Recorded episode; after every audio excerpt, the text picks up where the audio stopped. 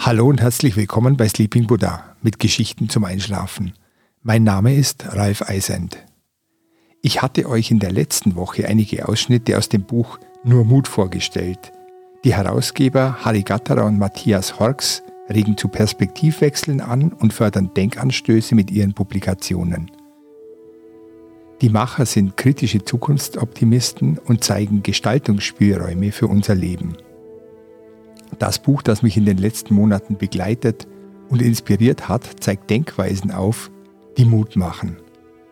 In der letzten Folge hatte ich das Kapitel Resonanz vorgestellt.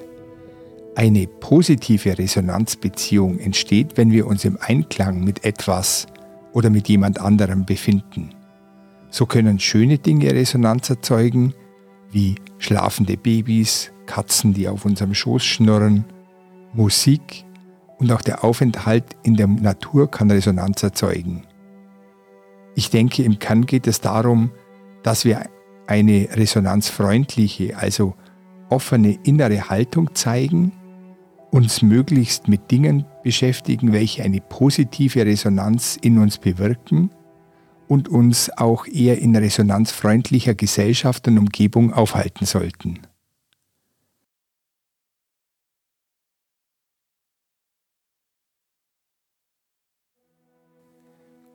Dies ist ein Ansatz, welcher im Titel Nur Mut aufgezeigt wird, damit wir uns eine bessere Zukunft gestalten können.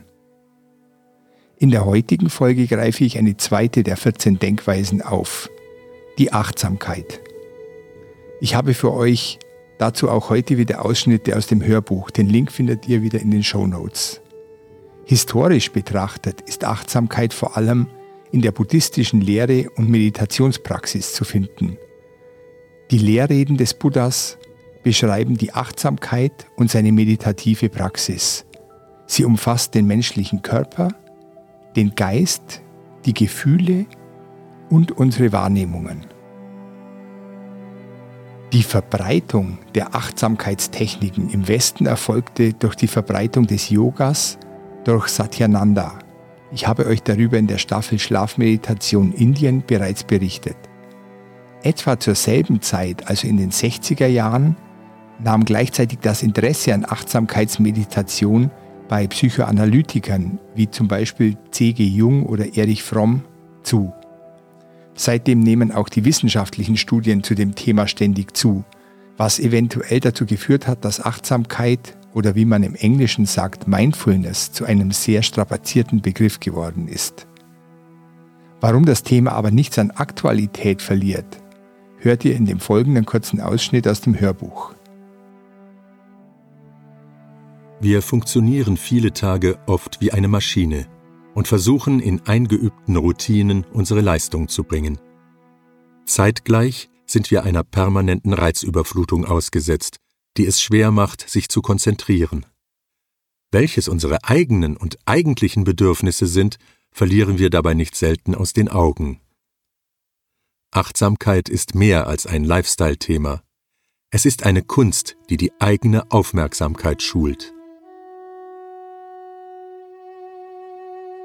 Und wie sehen die ersten Schritte aus, die wir tun können? Auch hier zeigt der Buddhismus, wie es gehen kann.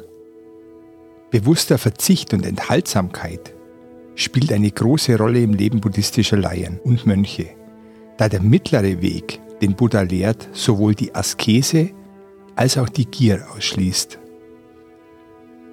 Der Verzicht auf etwas ist der erste Schritt zu jeglicher Art von Veränderung. Nur wenn du eine Stunde am Abend vor dem Fernseher, dem Computer oder Handy aufgibst, kannst du dir Zeit für etwas anderes, zum Beispiel für ein Abendritual zum Runterkommen schaffen.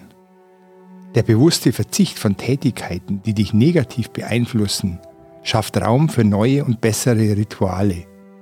Wir brauchen keine zusätzlichen To-Do-Listen, sondern eher Do-Not-Listen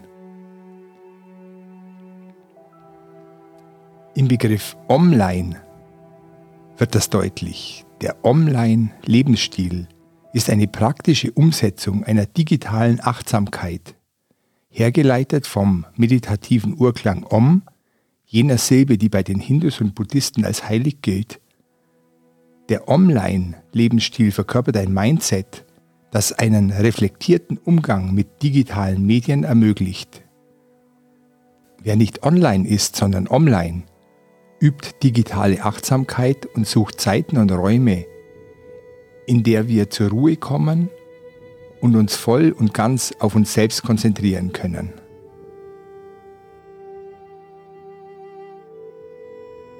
Jeder Achtsamkeitsprozess beginnt mit einer notwendigen Distanzierung, einem Innehalten. Einen Moment lang entkoppeln wir uns von allem, was dort draußen behauptet wird. Schon das hat heilsame Wirkung. Wir beginnen, uns beim Beobachten zu beobachten der Philosoph Alain de Botton schreibt in seinem Buch The News, A User's Manual, wir brauchen lange Zugreisen, bei denen wir kein Wi-Fi-Signal haben und nichts zu lesen, während unser Abteil meistens leer ist, mit Sicht auf Hügel und Horizonte und wo das einzige Geräusch das rhythmische Klicken und Rasseln der Räder ist. Wir brauchen Flugreisen mit einem Fensterplatz und nichts anderem, auf das wir unseren Blick lenken können, als die Spitzen von Wolken. Das kann uns dabei helfen, unsere Gedanken in die richtige Richtung vagabundieren zu lassen.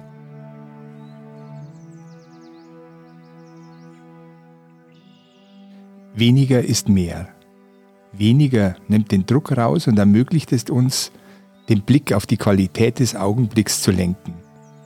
Von Achtsamkeit haben wir in den letzten Jahren immer wieder gehört, vielleicht sogar schon so oft, dass uns der Begriff irgendwann leer vorkam. Diese Denkweise ist aber essentiell wichtig für uns Menschen. Wir brauchen sie, um unsere eigenen Bedürfnisse und das, was uns gut tut, sehen zu können.